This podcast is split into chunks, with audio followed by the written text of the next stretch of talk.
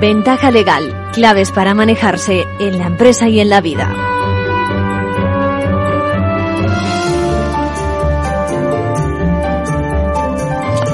Bienvenidos a Ventaja Legal, donde las historias de padres con problemas con sus hijos, de matrimonios que no se ponen de acuerdo a la hora de decidir sobre el destino de su herencia con un divorcio de por medio.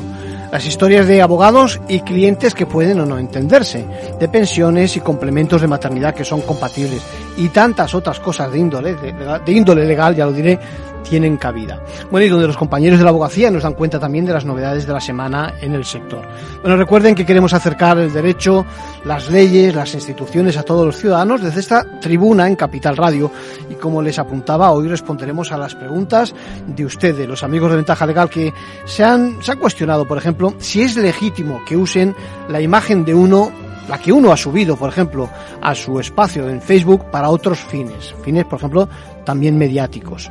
¿eh? También explicaremos en qué han consistido ese revuelo, el conflicto entre dos estrellas del cine, el señor Depp y Amber Heard, y responderemos a la pregunta acerca de cómo hacer para dejar a nuestros hijos cuando faltemos nuestra herencia. Parece que, que los casos de los hijos que no respetan a los padres, incluso que los maltratan, aumentan y por consiguiente la voluntad de los padres de desheredarlos. Pero no es tan fácil, ni se arrancan con frecuencia los padres y hay otras, otras fórmulas.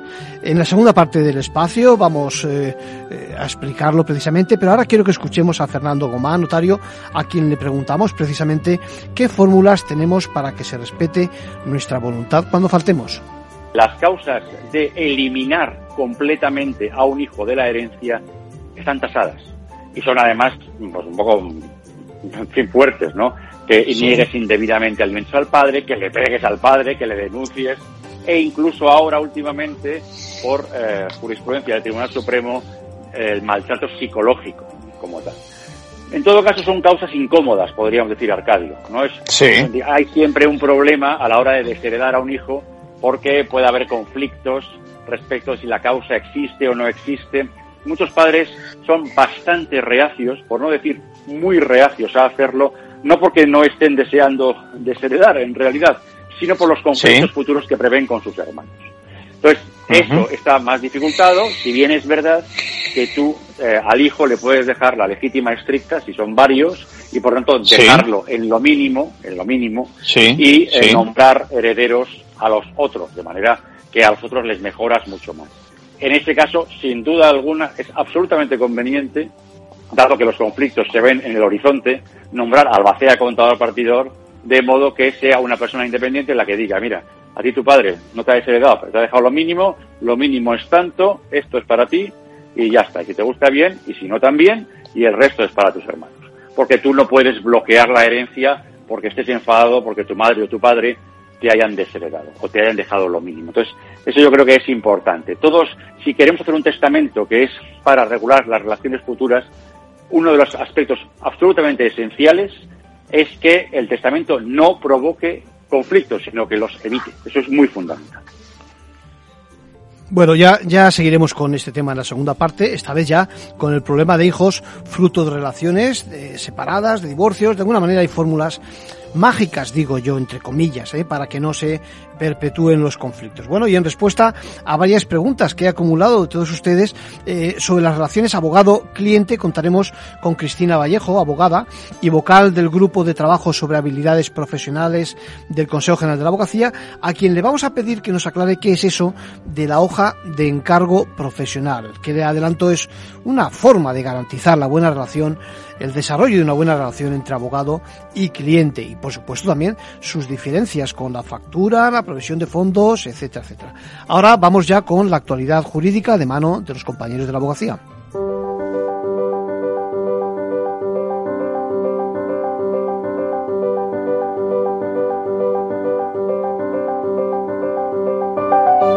Ahora en Ventaja Legal, la actualidad semanal de la abogacía. Bienvenidas Isabel y Lucía, ¿qué tal? Hola, buenas, tardes.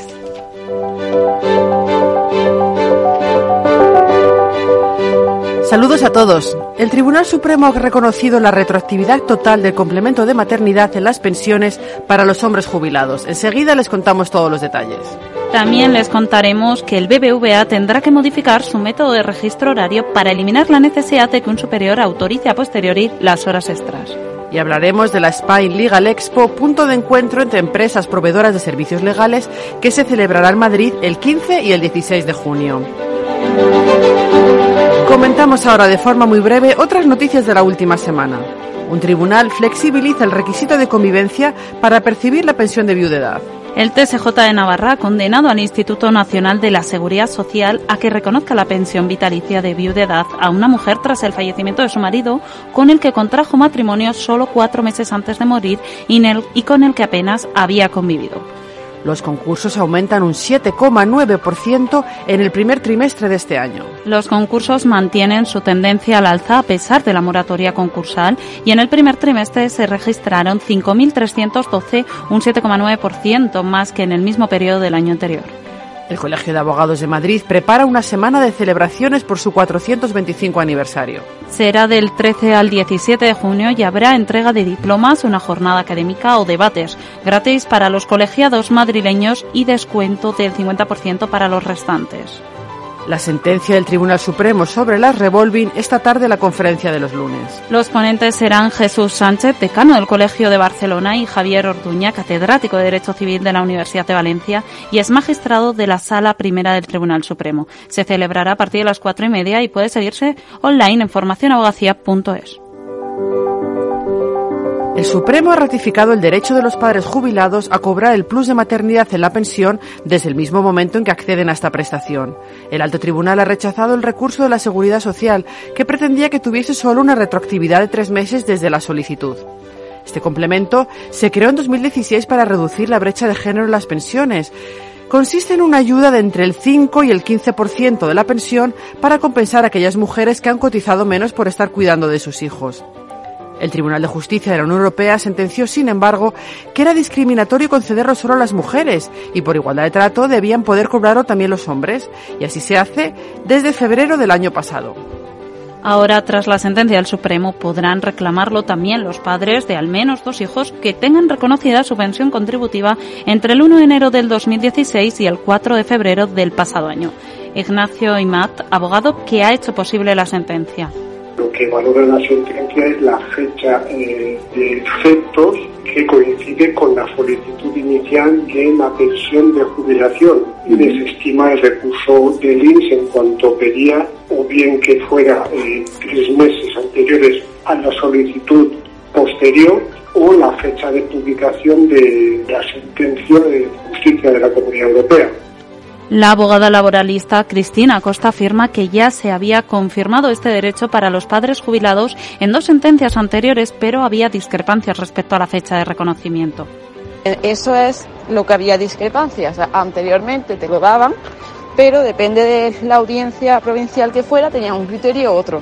Algunos te daban desde la sentencia tres años atrás, otros sí te daban desde, la, desde, desde que te jubilaste.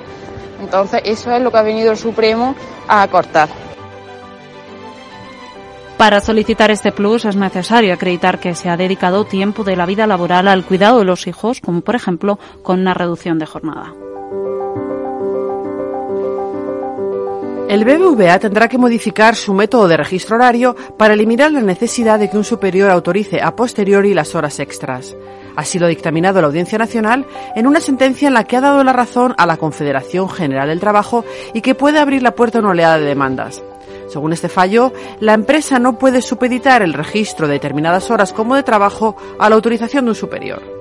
Según el fallo en el banco, en el mes de noviembre de 2021, los trabajadores permanecieron en su puesto de trabajo 263.875 horas más de lo que les correspondía en su jornada y, sin embargo, solo solicitaron computar como horas extras un 1,65% de ellas. El problema se plantea a juicio del abogado cuando las empresas sugieren a sus empleados que no pidan autorización para realizar horas extras porque, por la política de la empresa, trabajar horas de más sin declarar es lo natural. El abogado explica que las horas extras son voluntarias y de ahí la necesidad de tener un sistema fiable para evitar prácticas irregulares. En el BBVA no era necesaria una solicitud previa por escrito, explica Rubiño, sino comunicar posteriormente en el sistema el exceso de horas que tenía que ser validado por un superior.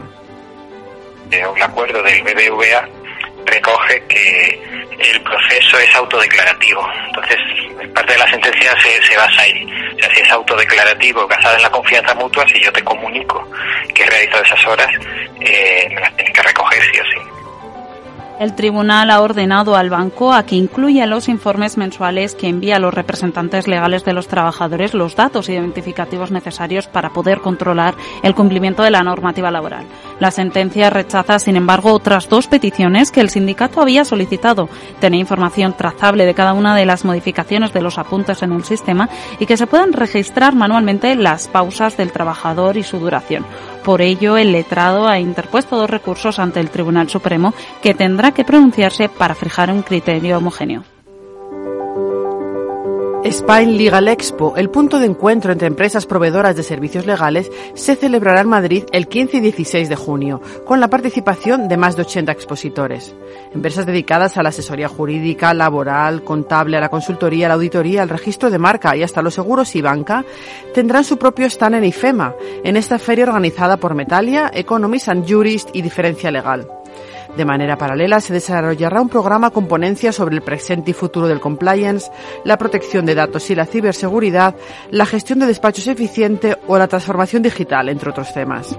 También habrá una charla sobre casos de éxito con las intervenciones de Pilar Jaquete, socia directora de Selier Abogados, Antonio Benítez Hostos, socio director de Administrativando Abogados, José Saldarriaga, socio en Nejaso, y Vicente Ortiz Alonso, socio director de Bitcos. Para atraer talento joven habrá una Startup Competition y aún estás a tiempo de inscribirte de manera gratuita para asistir como visitante. Puedes hacerlo desde la página web de Abogacía. Y terminamos con el abogado de la semana. ¿Quién es Lucía y por qué? Se trata de Pere Vidal, abogado de Barcelona. Una letrada de la Administración de Justicia de Zaragoza le ha denegado la petición de suspender un juicio fijado para mañana, 7 de junio, a pesar de encontrarse hospitalizado desde hace varias semanas por haber sufrido un accidente. En su escrito del pasado 27 de mayo, la LAC alega que le pueden suplir otros compañeros. Vidal denuncia que esto vulnera el derecho a la tutela judicial y supone una falta de humanidad y un menosprecio de la labor del profesional de la abogacía. El letrado apunta que la confianza es la base de la relación del abogado con el cliente y que es este quien elige el letrado, no el juzgado. La búsqueda y preparación de un sustituto que pueda hacerse cargo del asunto, estudiarlo y defender los intereses del cliente con plenas garantías no puede hacerse de un día para otro y mucho menos organizar todo esto desde un hospital, evidentemente. El letrado denuncia también que la diligencia recibida por parte del juzgado se supone además en duda su buena fe procesal, como si tuviera intención de dilatar el procedimiento. Vidal está recuperándose de un accidente con un patinete eléctrico que le ha costado hasta la fecha tres operaciones en la pierna izquierda. Ahora está a la espera del señalamiento de una nueva vista a la que probablemente no podrá asistir. Precisamente para evitar situaciones como esta, el Consejo General de la Abogacía ha pedido recientemente a los diferentes grupos parlamentarios que en el proyecto de ley de eficiencia parcial se contemple la enfermedad del abogado como una causa para la suspensión de vistas y procedimientos y no dependa de la discrecionalidad de los jueces. Será fundamental para que en casos como este no vuelvan a ocurrir. Le deseamos al letrado una pronta recuperación y ojalá que no vuelvan a darse situaciones como esta. Con esto terminamos por hoy, hasta la semana que viene. Gracias Isabel, gracias Lucía, nos solidarizamos con el compañero ¿eh? sobre el tema.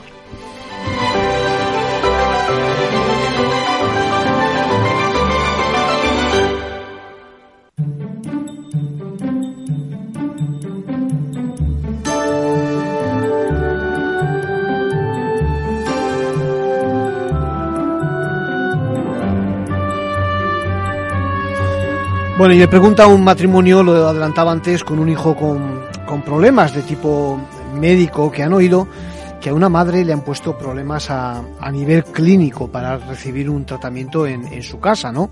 Bueno, se preguntan si eso, si eso les afectará a ellos. Eh, son padres que están luchando por lograr una medicación que prescribe su facultativo eh, para su hijo, cuando además en otros sitios de España se le está suministrando dicha, dicho tratamiento, ¿no? Bueno, primero gracias por vuestra pregunta. No sé muy bien no sé muy bien en realidad a qué resolución os referís. Yo lo que he oído recientemente y me precio de estar bastante al día, he leído una sentencia que venía a decir que eh, en, relación con el parto eh, era más propicio que se diera en el hospital y no en la casa de la señora por si se producían complicaciones en ese instante y parece ser que había indicios de que se produjeran dichas complicaciones. Es más, eh, sobre la marcha estoy tirando de archivos y encuentro precisamente pronunciamientos donde se reconoce el derecho de un menor que padece una enfermedad muy rara a que se le suministre un tratamiento concreto. Pues luego, luego os paso el texto concreto por privado, ¿no? Bueno, a pesar, a pesar de que el mal funcionamiento, os cuento un poco el caso, el mal funcionamiento de las células que constituye el problema detectado se produce tan solo en uno de cada 500.000 personas, o en este caso nacimientos, ¿eh? y con solo seis eh, personas diagnosticadas aquí en España, bueno, pues se fundamenta la decisión del Tribunal Superior de Justicia, en este caso de Murcia, en el principio de igualdad. Viene a decir que todos, es decir, que todos ¿eh? tenemos derecho a recibir un tratamiento, es más, financiado por las comunidades autónomas, sobre todo cuando se ha demostrado que en otras eh, en otros eh, espacios, en otras comunidades, se le está suministrando los fármacos o ese tratamiento deseado y prescrito por los facultativos. Es eh, en ese caso quedaba demostrado que retrasaba eh, los efectos de la enfermedad. Por lo tanto, se reconoce el derecho del menor a que sea instaurado y financiado por el servicio de salud de referencia ese tratamiento como medicamento, en ese caso, fijaros, extranjero, ¿no? Por lo tanto, yo creo que tenéis una buena base para seguir con, con vuestra defensa del caso.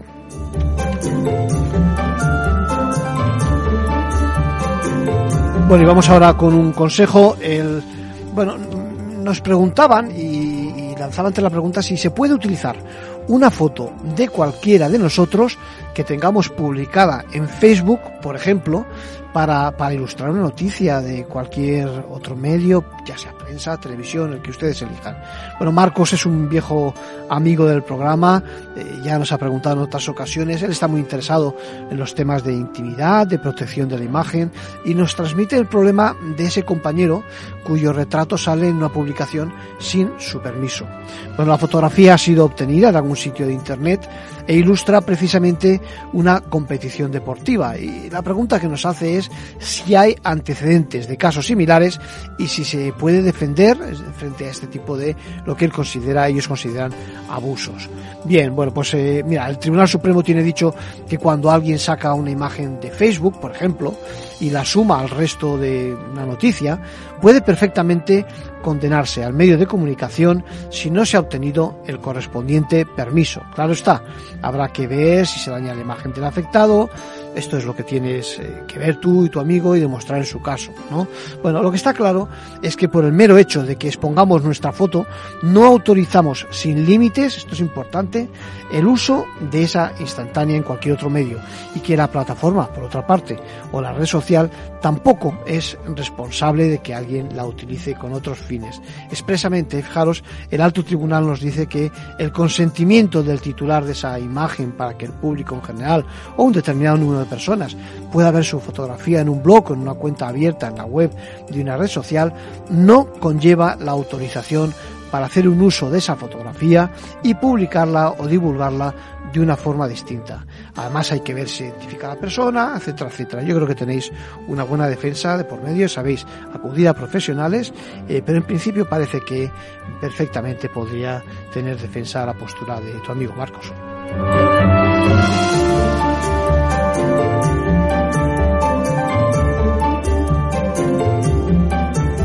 Hoy se adelantaba que más de uno se ha preguntado acerca de escándalo o el lío que se ha montado alrededor del juicio de estrellas del señor Depp y del señor Ager, eh, estrellas de Hollywood que acaparan titulares en Estados Unidos y también en España. Han sido unos dos meses acaparando ya titulares en incluso en la prensa económica y todo empezó por aquel artículo de opinión mm, que eh, la actriz publicó en el Washington Post hace ya cuatro años donde se declaraba víctima de violencia o abuso doméstico. Como consecuencia, el actor, a quien no se citaba expresamente, ojo, eh, sostuvo que la difamaba y perjudicó su carrera profesional. El caso es que eh, al final lo ha ganado el actor, la defensa del actor, a pesar de que el grado de exigencia que la justicia americana pide a esa difamación cuando hay un personaje famoso de por medio es muy pero que muy alto. Bueno, eh, la verdad es que el tribunal ha valorado, si existía malicia en las declaraciones del artículo de la actriz y bueno, parece ser que viene a entender que lo escribió a sabiendas de que lo que decía podía ser falso o por lo menos no fue lo suficientemente dirigente escribiéndolo. Eso es lo que ha dicho el tribunal. Hay que situarlo, ya saben, en esa explosión de casos y de la campaña del Too con Trump al mando del país en aquellos momentos. ¿no? El caso es que 50 millones de dólares solicitados por el actor han quedado tan solo en 15. El cruce de acusaciones ha servido para destapar muchos trapos sucios y al actor también ha sido condenado con otros 2 millones en compensación por lo que se ha escuchado en, en los medios y en el proceso y, a pesar de que la actriz contraatacó pidiendo unos 100 millones. Ya ven, un caso especial, una mezcla de entretenimiento, entretenimiento, de justicia, puro espectáculo que tampoco ha acabado, no se crean, y queda por ver los efectos en la reputación, en sus respectivos trabajos de los dos actores.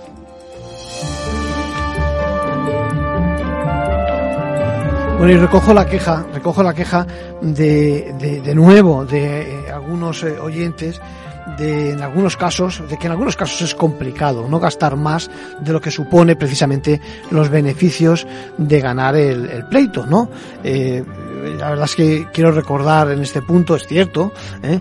que ya un magistrado de Las Palmas presentó hace, pues eso, prácticamente un año, eh, una cuestión prejudicial en Tribunal de Justicia de la Unión Europea, precisamente porque se puede entender que de esta forma se obstaculiza el acceso a la justicia.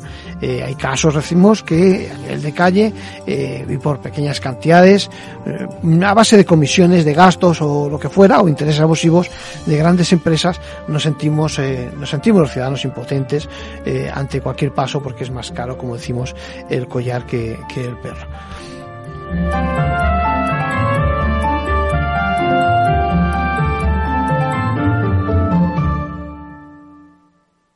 Si estás pensando en comprar una casa, entra en cuchabank.es y accede a nuestra oferta hipotecaria. Cuchabank, el banco de tu nueva casa. ¿Qué es ir más allá? Con Arval podrás llegar donde te propongas de la forma más sostenible y asegurar un mundo mejor contribuyendo a la seguridad en carretera, al futuro de las ciudades y a la calidad de vida. Ser responsable sin tener miedo al liderar el cambio. Arval, la transición energética arranca aquí. Más información en arval.es.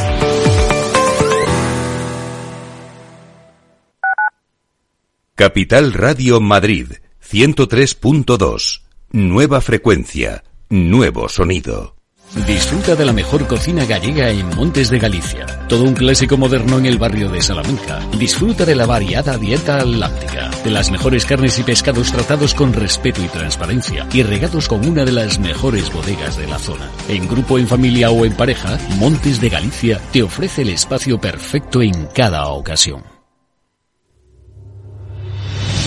Ramón Tamames, catedrático de Estructura Económica. Si es que está escrito desde el Génesis, capítulo 42, el sueño de Faraón que interpreta José, los siete años de bonanza y los siete años de crisis, las vacas que salen del Nilo, etc. Es, es que está dicho en la Biblia. Capital Radio. Te escuchamos. Deep Business. El programa de Capital Radio en el que descubrirás todas las soluciones que la inteligencia artificial ofrece al mundo de los negocios. Conducido por Álvaro García Tejedor de la mano de Trilogic, a Tri Technology Brand. Los miércoles de 1 y 5 a 2 de la tarde, Deep Business. Aquí, en Capital Radio.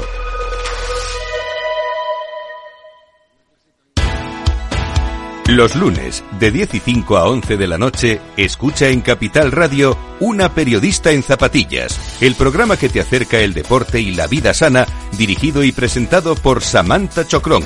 Información sobre carreras, entrevistas a profesionales de la salud, la solidaridad en el mundo del running, todo esto y mucho más te lo ofrece Samantha Chocrón, una periodista en zapatillas.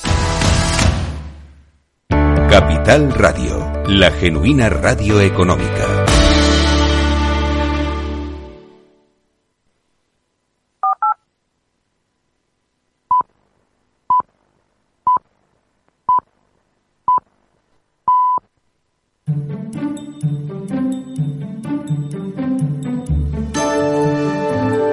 Ventaja legal con Arcadio García Montoro.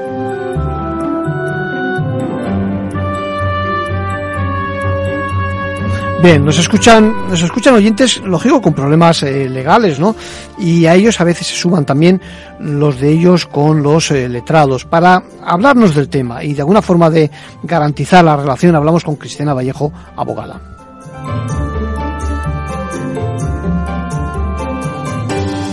Bueno, creo que tenemos ya el teléfono a Cristina Vallejo. ¿Cómo estás, Cristina?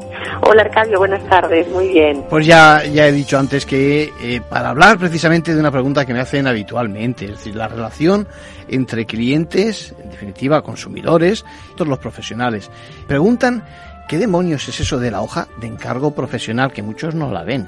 ¿Qué te parece? Bueno, pues al final es poner por escrito ese compromiso que tiene que existir entre abogado y cliente, porque al fin y al cabo están suscribiendo un contrato, ¿no? Un arrendamiento de servicios por el que el cliente va a buscar a un profesional en el área que corresponda a su problema, ¿no? Sí. Y el abogado, pues le corresponde, pues cumpliendo con ese encargo, yendo a un juzgado, acompañándole en una notaría, en función de cada cliente y de cada abogado y de cada encargo.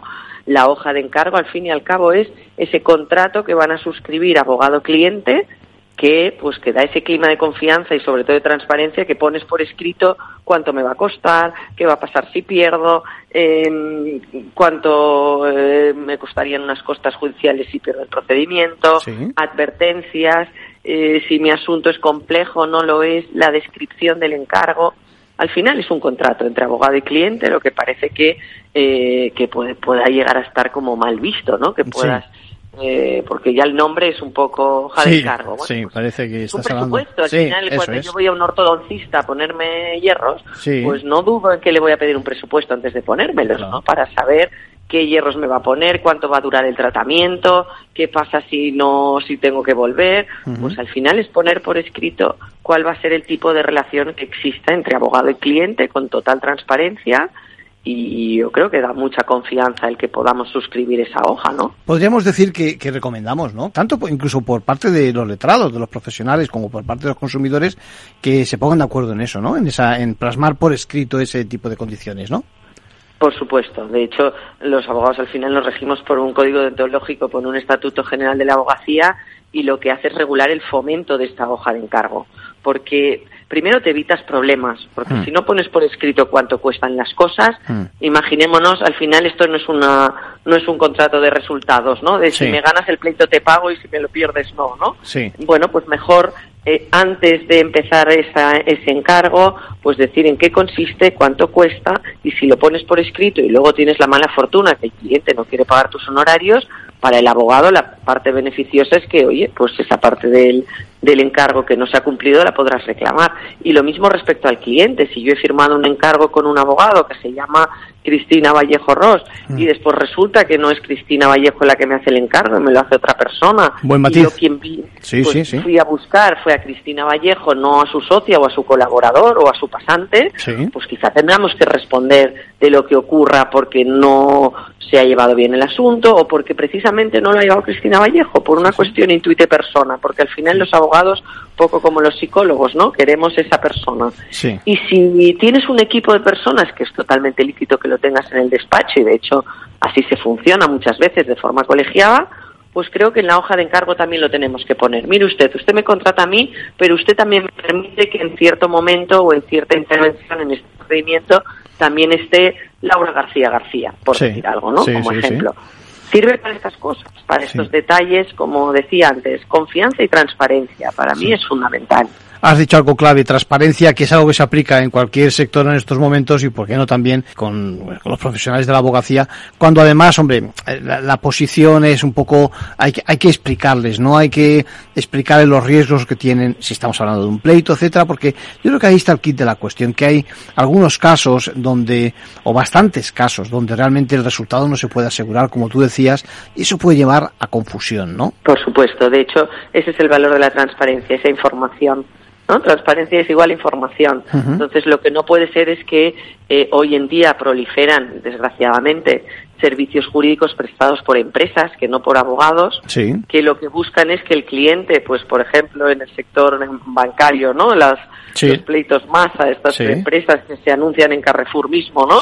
No son abogados, son servicios jurídicos que prestan empresas que la hoja de encargo que le hacen firmar al cliente es menos transparente que la hipoteca de la que pretenden anular el interés, ¿no? Entonces ya empiezan a haber resoluciones judiciales que anulan estas hojas de encargo y que hacen devolver a la empresa los honorarios al cliente. Porque no entendió lo que estaba contratando. Es que no se le explicó ni lo entendió. Seguramente hay incluso algo de intrusismo también por el camino, ¿no? También, también. es que nos interesa a las dos partes. Al cliente primero para tener la información de antemano, irse a su casa y pensarse si quiere poner el procedimiento o no, si quiere ir al notario a aceptar la herencia o no, si quiere, porque no todo es no toda hoja de encargo está derivada o enfocada a un proceso judicial, también hay hojas de encargo profesional para temas extrajudiciales. Hace poco vino un cliente y me dijo, mire, mm, yo no sabía que el ex marido de mi mujer le ha dejado como heredera a ella, mm, porque parece ser que era la persona que le cuidó, que le, y aunque tuviera esa relación de ex mujer, y claro, al ser persona extraña, los impuestos que tenía que pagar, pues difícilmente le iba a compensar aceptar esa herencia por las deudas que tenía. Bueno, pues eso es una consulta que si hubiera habido en la hoja de encargo profesional estaríamos hablando de una aceptación de una herencia, de un tema extrajudicial. O sea, no solo es conveniente firmarla en temas judiciales, también en temas, en cualquier tema profesional que requieras de un servicio jurídico de un abogado. Tú lo has dicho antes, si, si vamos al dentista, si vamos al taller mecánico o, al fontanero, eh, exactamente igual pedimos para darnos seguridad, para tener cierta seguridad, ese tipo de, de acuerdo que aclare las condiciones. me preguntan eh, nuestros queridos oyentes, dicen, ¿podemos exigirla como clientes? A ver, por ley no estamos obligados a hacer una hoja de encargo profesional como abogados. Otra cosa es que si tú quieres prestar tu servicio profesional de la abogacía con diligencia, con transparencia, con confianza, pues nuestro código nos recomienda y nos fomenta que la usemos. Entonces, ¿Exigirla por ley? No, hmm. pero difícilmente creo yo, no conozco a ningún abogado, ni compañera, ni compañero que se haya negado a que si un cliente le pide una hoja de encargo se la dé. Es que es el primer, insisto, somos los primeros interesados en firmarla para que todo quede claro por escrito cuanto antes. Bien, me dice otra pregunta, dice, ¿qué debe contener? Ya has apuntado tú antes algunas cosas, por ejemplo, pues eh, eh, algunos, bueno, algunos, todos los extremos que se puedan en cuanto a, a los costes, ¿no? Me imagino también en cuanto a los gastos, ¿no? Dinos, dinos, venga. ¿En, qué consiste? Decías tú el ejemplo del taller mecánico y es muy gráfico, ¿no? Eh, tú entras en el taller mecánico y te hacen un presupuesto de qué quiere usted reparar, la chapa, el retrovisor y las lunas, ¿no? Eso es. Pues esa es la descripción del encargo. Pues eso es lo básico. O sea, la hoja de encargo sí o sí tiene que describir el encargo, nunca mejor dicho, en qué va a consistir el papel del abogado, cuál es el problema que tú quieres solucionar, si es simplemente un dictamen jurídico poner por escrito la solución de tu problema o si es interponer una demanda, si eres un propietario que no te pagan la renta, pues cuál sería el encargo, interponer una demanda de desahucio por falta de pago. La descripción del encargo es básico. Otra cuestión básica es la contraprestación por esa eh, aceptación del encargo, los honorarios. Honorarios que pueden ser o fijos, o variables, o mixto. Una parte fija para asumir costes de la tramitación, etcétera, y si es un asunto que por su cuantía, por su duración en el tiempo, suele ser en accidentes de circulación, que dices, mira, hay una persona solvente detrás, no sabemos ahora cuánto vamos a obtener por tu indemnización, pues hagamos una cuota litis que se llama, ¿no? A porcentaje. Bueno, pues tendrás que establecer en esta hoja de encargo qué porcentaje estamos hablando. O o simplemente pues una cuantía fija en la que incluso también es muy bueno y muy sano decir de qué forma tengo que pagar esa cuantía si mis honorarios son, me invento, ¿eh? 5.000 euros, ¿cómo las pago? pues el 50% con la aceptación del encargo, interposición de la demanda y el otro 50% con el juicio. Pues Por ejemplo, ponlo. sí, sí. O sea, todo. Sí, sí, sí. Los gastos, me imagino también, ¿no? Lo hemos dicho antes, Sí, exacto. Sí. Honorarios son honorarios, pero es que luego hay unos gastos. Está el procurador, que es otra persona que interviene de forma obligada mayoritariamente en un juzgado. O si hablábamos otra vez de la, de la herencia, ¿no? Sí. Eh, la factura de notaría no está incluida, por supuesto, en los honorarios de abogado, pues hay que ponerlo, gastos aparte. Eh, periciales, si tu asunto es técnico y necesitas un perito, pues gastos aparte. Normalmente en la estrategia del encargo que estás a punto de aceptar, Sí. eh, tú ya sabes en ese recorrido qué tipo de gastos o suplidos vas a tener que asumir. Algún gasto del registro de la propiedad, registro mercantil. Después, genéricamente, sí que otros gastos necesarios para la tramitación del expediente. Pero está claro que si son gastos requieres del consentimiento del cliente, con lo cual, si no puedes saber de antemano cuáles son, al menos sí cuantificar y decir expresamente que están aparte del importe de los honorarios. Eso sí, que es Y, y sobre la marcha incluso ir diciéndole, mira, necesito estos gastos, eh, voy a incurrir en estos gastos, me lo autorizas, ¿no? Es decir, es una forma de ampliar, el- de ampliar la hoja de encargo, ¿no? Sí, sí, sí, sí. Y aparte que es, es viva, ¿eh? Sí. Porque los encargos y el derecho es vivo, pues Sí. la hoja de encargo también. Quiero decir, sí. si tú querías poner una demanda porque te habían eh, instalado mal un aire acondicionado, invento, quieres eh, encargar profesionalmente reclamar al señor del aire acondicionado, pones la demanda y después resulta que el señor del aire acondicionado no solo contesta tu demanda, sino que te demanda a su vez Claro, porque eres tú el que no has pagado, esa parte del encargo no estaba descrita. claro. De ahí lo importante de la información del encargo. Bueno, pues tendrás que hacer una adenda o un anexo Sí. donde vuelvas a tarificar o vuelvas a encargar este extremo nuevo, ¿no? Al es final- Mm. importante que siempre lo vayas dejando todo. Al final estamos hablando, como decías, de transparencia, de comunicación, de fomentar la buena relación con el cliente y, y del cliente con Confianza. ¿eh? de confianza. Confianza. Lo has dicho antes, el, el instituto persona que decimos en, en el- con el latinajo, ¿no? Bueno, y, y, y te iba a preguntar, me dicen, una- otra pregunta que me hacen, dicen, no me quiere escribir el letrado el consejo que me da y necesito tiempo para pensarlo. Eh, O sea que con la consulta, con la visita, yo lo entiendo también, me imagino que tú, con la visita a lo mejor no se aclara o está buscando incluso eh, pues, pues para poder luego contrastar con una segunda opinión o algo así. ¿Qué te parece? Claro, Eso se claro. podría perfectamente solicitar, ¿no? Pedir, eh, por Aquí una parte. depende de muchas cosas y muchos factores. Me voy a mojar. Venga. No sé si otros compañeros se mojarían. A ver, Aquí tenemos la consulta, por ejemplo, gratuita, una primera consulta de un cliente. Al final, los clientes te vienen porque te recomienda otra persona Sí. o porque te han encontrado en la web, pero normalmente es un boca a oreja y de Sí. eso vivimos, ¿no? De esa clima de confianza. Te vienen recomendados. Yo, por ejemplo, normalmente, si es una persona que viene recomendada, la primera visita es gratuita. claro, escuchas, Pues sí, tienes- sí. le escuchas, te, te, te da- te- te explica sus cosas. Normalmente no se van con una hoja de encargo Claro. debajo del brazo porque parece como hasta agresivo. ¿no? Sí, Es decir, sí, sí, bueno, sin usted cuénteme, déjeme un correo electrónico, yo le mando un presupuesto, si a usted le parece bien, pues ya formalizamos la hoja de encargo. Claro, ese cliente es el que te está exigiendo que lo que le has explicado se lo pongas por escrito. Bueno, si ese se parece ver, que no, hay ¿no? contraprestación. Yo Claro. creo que ese no. Claro. ¿Cuál, ¿Cuál es el cliente el que te puede decir, oiga, es que a mí me han cobrado la visita y no me la han cobrado barata, me la han cobrado a... no, Otro ¿no? escenario, sí. Otro escenario distinto que es que, oiga, antes de venir yo le informe a usted por teléfono que en este despacho profesional se cobra la visita. Totalmente lícito, por supuesto. Como le estás cobrando la visita hay una contraprestación. Con lo cual, si ese cliente de esa consulta que te está haciendo y te está pagando te pide que lo que le has dicho se lo pongas por escrito, hombre, cuatro o cinco líneas, lo que sea, Sí. bien. Si lo que te pide es un dictamen jurídico de posibilidades, creo que ya es otra cosa. Es que otro nivel, en efecto. Claro. Entonces, eh, tenemos que poner las cosas en su contexto. Si el oyente que te dice no me lo quisieron poner por escrito, era una visita gratuita, eh, pues en el que se le informó de las cosas y lo que quiere es que se le hagan cuatro líneas de lo que se le acaba de decir, yo muchas veces escribo, ¿no? O hago Sí. esquemas, o, Sí, sí. oiga, pues llévese la hoja. quiero Sí, decir. sí, sí, sí, sí. Si usted me hace que yo me ponga delante del ordenador a escribirle lo que le he dicho, pues quizá ya le cobro la Claro. visita. Ese tiempo extra. es tiempo adicional, Eso es, ¿no? esto es, claro, claro, claro. Yo creo que si hablamos en estos contextos, Sí. pues ni uno puede exigir ni el otro tiene que dar, o, o uno está legitimado a dar y el otro exigir, dependerá del caso en concreto, ¿no? Sin duda. Mira, otra pregunta. Me dicen, ¿qué ocurre si al final hay un conflicto entre el cliente y, y el letrado? Eh, ¿Podríamos inclu- incluir algún tipo de fórmula, forma de solución, por ejemplo, de controversias tipo arbitraje o, o mediación? A mí me parece buena Sí, pregunta, ¿eh? Sí, Sí. por supuesto. Yo, de hecho, yo lo recomiendo, ¿eh? Eh.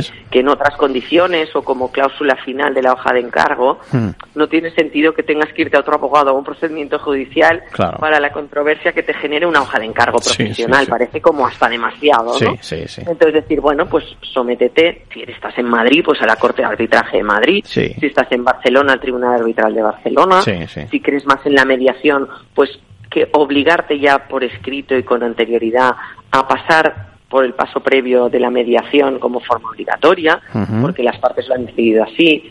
Es una resolución alternativa de conflictos que no que te que te hace pasar el arbitraje sobre todo ya no vas a la jurisdicción y la mediación pues te obliga a que un tercero neutral que no va a ser proactivo porque no va a poder intervenir pero sí que va a hacer las posturas de las partes seguramente resuelva Sí. pues lo que al final han escrito las partes, porque eso es lo bueno, que haya Sí. una hoja de encargo profesional. ¿Qué hojas van a tener estos problemas? Las que no sean transparentes. Las que te digo que han acabado en un juzgado que han hecho devolver al abogado los honorarios.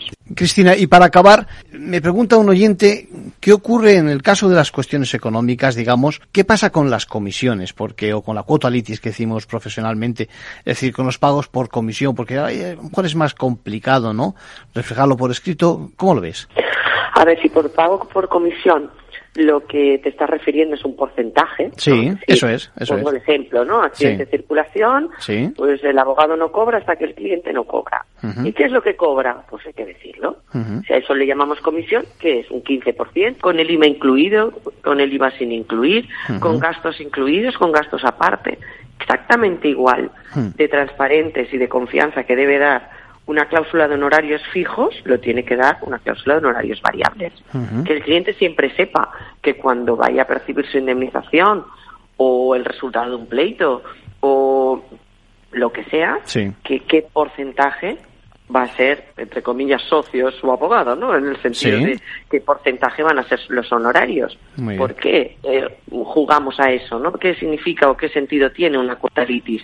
Bueno, pues tiene el sentido de jugar con el cliente en esos asuntos en los que se les ha informado debidamente de los riesgos que tiene, y quizá pues bueno pues las consecuencias de que sea un asunto complicado con riesgos largo en el tiempo un tema contencioso administrativo que te están señalando vista cinco años vista Sí, sí. pues dices bueno pues igual juego con usted entiende Sí, sí, pues yo creo en el asunto vamos juntos de la mano usted eso sí me asume una parte de gastos fija que la vamos a, a limitar a una cantidad simbólica por la apertura del expediente, por lo que sea, Bien. y al final del asunto, cuando usted cobre, yo cobro. Está bien, Sí. pero pongamos por escrito el porcentaje, los impuestos, los gastos, Claro. y yo no le veo ningún problema. Vale. Y esta pregunta es mía. A ver, de compañero a compañero. Es decir, que no se confunda, seguro que tú lo explicas mejor que yo, la hoja de encargo con la factura o con la provisión de fondos. ¿No te parece? No, efectivamente, son cosas distintas. La hoja de encargo, lo has dicho tú muy bien, es un contrato. Hoy en día, aunque hablemos con un consumidor, sabe perfectamente lo que es un contrato. Está claro. Entonces, la hoja de encargo es la descripción del contrato, el presupuesto del taller, el del dentista, el de donde sea. Sí, sí. ¿Qué es la provisión de fondos? Pues lo pone en la hoja de encargo, la forma de pago de los honorarios. ¿Qué tocaban ahora? ¿El 50%?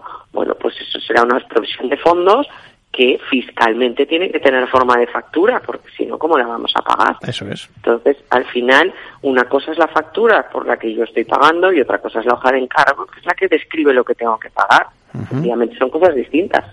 Muy bien, Cristina Vallejo, muchas gracias por tus aclaraciones, hablando de Aquí, Arcadio, por la defensas. ¿eh? Muchas gracias, hasta luego. Adiós. Gracias. Bien, y siguiendo con las consultas, ¿cómo pueden hacer unos padres separados o con hijos de otras parejas para proteger los intereses de sus hijos menores si un día faltan? ¿no? Eh, seguimos con la pregunta, se la hacemos esta vez a Fernando Gomá, notario. Bien, bueno, en primer lugar voy a empezar con una obviedad, pero creo que es importante.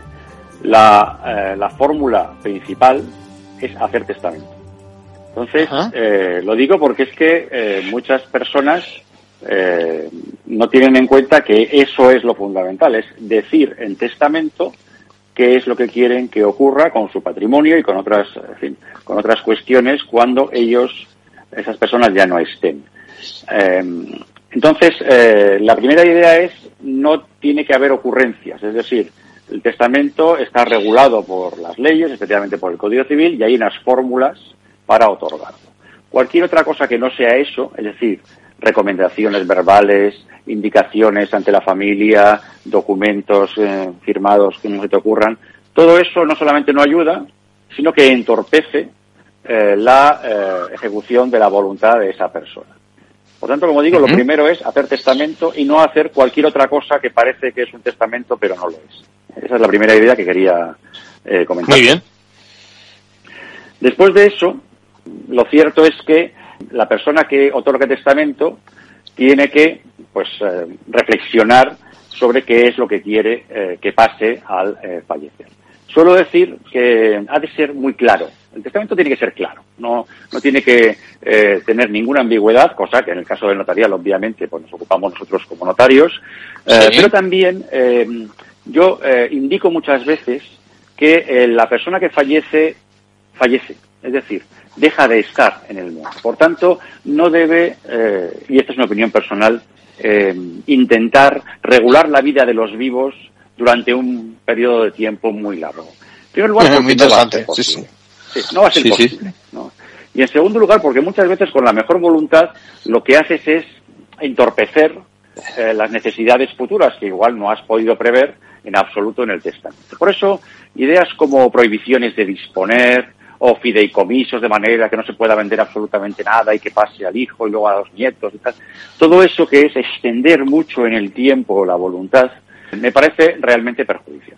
¿eh? Eh, y por tanto el testamento debe ser un documento muy claro que, que refleje la voluntad, pero al mismo tiempo, y entiéndeme Arcadio, un tanto modesto, en el sentido de que no debe pretender llegar lejísimos en el tiempo o de influir en la vida de todas las personas de una manera eh, decisiva. Esa sí.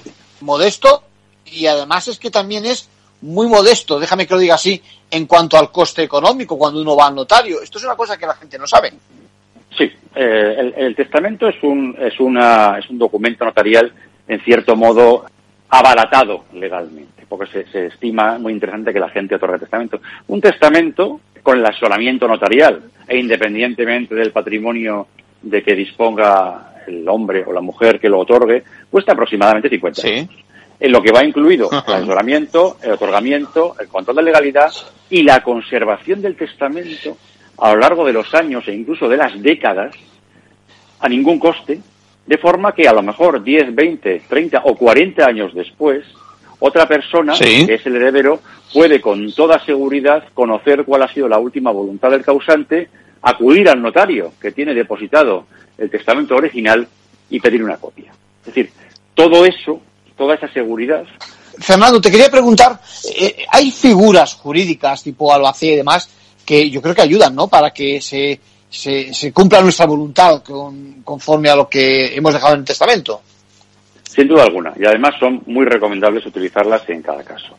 Hay que tener en cuenta que, la vida eh, de las personas se ha complicado extraordinariamente y que las familias pues se crean, pero también se deshacen, luego tienes otras familias, luego tienes hijos por aquí, luego a lo mejor tienes otros hijos. Eh, hay eh, relaciones buenas o relaciones malas con los antiguos cónyuges, etc. Entonces, todo eso hace que sea necesario prever una serie de instrumentos que permitan que el reparto de la herencia y su administración sean, en primer lugar, lo más pacíficas posibles y, en segundo lugar, lo más ajustadas a la voluntad del que otorga testamento. Entonces, una primera figura es el albacea contador partidor. Ese albacea contador partidor tiene la función esencial de eh, repartir el patrimonio hereditario como dice el testador. Como dice el testador. Eso es muy importante, sobre todo en derecho común, porque en derecho común, es decir, el derecho del Código Civil, como hay legitimarios, eh, siempre es necesario que todos consientan por unanimidad en el reparto, eh, aunque eh, se ajuste estrictamente a la voluntad del causante. Es decir, hace falta que firme, que otorgue. Eso significa que muchas veces una de las personas pues no quiere firmar o, o no se lleva bien con los demás o hay problemas, Sí, la herencia se queda sí. empantanada y hay que ir al juzgado. Entonces, si tú nombras un albacea contador partidor, ese es un juez particular de la herencia. Es decir, el testador dice, el albacea va a hacer el reparto, quieran los herederos o no quieran los herederos. De manera que ya no hay nadie que tenga la posibilidad de bloquear. Eso es fundamental, porque en la mayor parte de los casos el albacea ni siquiera llega a entrar en juego. Ante la simple amenaza eh, o posibilidad de que entre, eh, la mayor parte de los herederos acuerdan lo que es necesario eh, y por tanto se evitan problemas y disgustos familiares. Muy bien. Otro, eh, otra institución muy típica y que se utiliza mucho, por desgracia, pero así es la vida, es el, el administrador. Es decir, en muchas ocasiones los padres pues están divorciados y se llevan mal y por tanto su deseo es que su ex, ¿no? el padre o la madre, si ellos fallecen, no administre los bienes que sus hijos menores de edad, de edad han heredado de ellos. Es decir, Es un yo, escenario, eh, es un escenario, sí, sí, sí, perfecto, sí, sí. Dime, dime. no, esto además ocurre con muchísima frecuencia. Padres Claro. que están divorciados, se tienen hijos de 2, Sí. de 4, de 7, de 12, 15 años, y dicen, "Hombre, yo si me muero, todo para mis hijos, pero desde luego que mi ex en absoluto toque eso que era mío. Eso es muy humano. Claro que no. Entonces lo que se dice es literalmente que se prohíbe eh, o se retira a- al otro padre de la administración de los bienes heredados por el hijo común o por los hijos comunes. Y se nombra Sí. un administrador para que durante la minoría de edad eh, administre y eh, eh, decida el destino de todo lo heredado por parte del padre fallecido. Es decir, retirar al otro padre la posibilidad de administrar eh, los bienes precisamente por una evidente mala relación entre ellos. Entonces, eso también se pone realmente mucho. Una preocupación muy típica de los padres, que se lleven bien o se lleven mal, es respecto de los hijos, el que a los 18 años, si han fallecido ellos antes, pues con la herencia la dilapiden. Es decir, Otro eh, escenario interesante, sí, sí, sí. muy típico. Es decir, oye, es que resulta que eh, me da miedo que en cuanto llegue a los 18 años eh, hagan, eh, en fin, quemen la herencia completamente, sobre todo el, el- el dinero. Entonces, Sí. el derecho común es más complicado porque están las legítimas, como digo, el tercio de legítima es intocable, el tercio de mejora se puede tocar, pero no de una manera muy intensa a estos efectos, y en cambio un tercio de la herencia, que se llama libre disposición, puedes hacer lo que quieras. Entonces, mi, siempre mi, mi consejo es, mire, como no podemos jugar con todo a la vez, lo que va a hacer es decir, en el tercio de libre disposición, usted en el testamento diga que se ha de meter todo lo que sea metálico, todo lo que sea dinero, todo lo que sea productos financieros, es decir, lo que uno puede gastar rápidamente.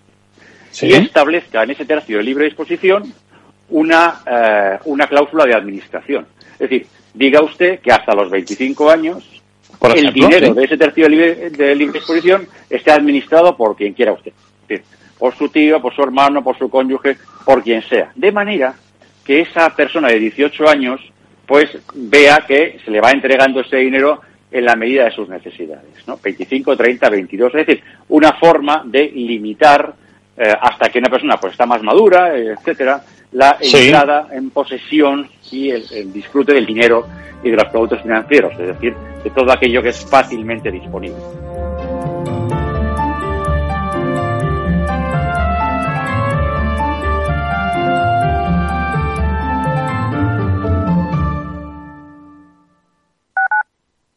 Capital Radio Madrid 103.2. Nueva frecuencia, nuevo sonido. El 5 de junio es el Día Mundial del Medio Ambiente y queremos celebrarlo con Canal de Isabel II. Sí, porque cuando hablamos de canal pensamos en el agua que bebemos, pero nuestra empresa pública de agua también genera energía limpia, revaloriza residuos, depura aguas residuales, produce agua regenerada y, en definitiva, cuida el medio ambiente y a nuestra comunidad. Porque cuidando del agua, cuidamos de todo y de todos. Es un mensaje de Canal de Isabel II.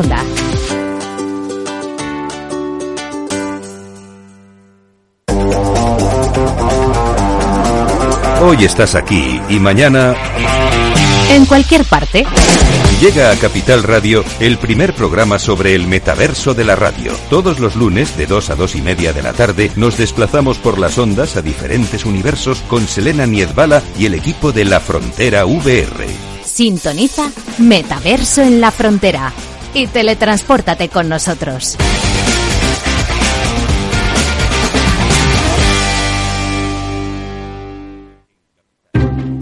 Inversión inmobiliaria acompaña al mercado inmobiliario en este nuevo ciclo. Todos los jueves de 10.30 a 13 horas, el inversor encontrará las claves para realizar su mejor inversión. La mañana de los jueves en Capital Radio tomamos el pulso al sector inmobiliario. Noticias, análisis de mercado y debates donde los protagonistas del sector podrán contar en primera persona los retos a los que se enfrenta el ladrillo. Inversión inmobiliaria pone la voz al sector inmobiliario.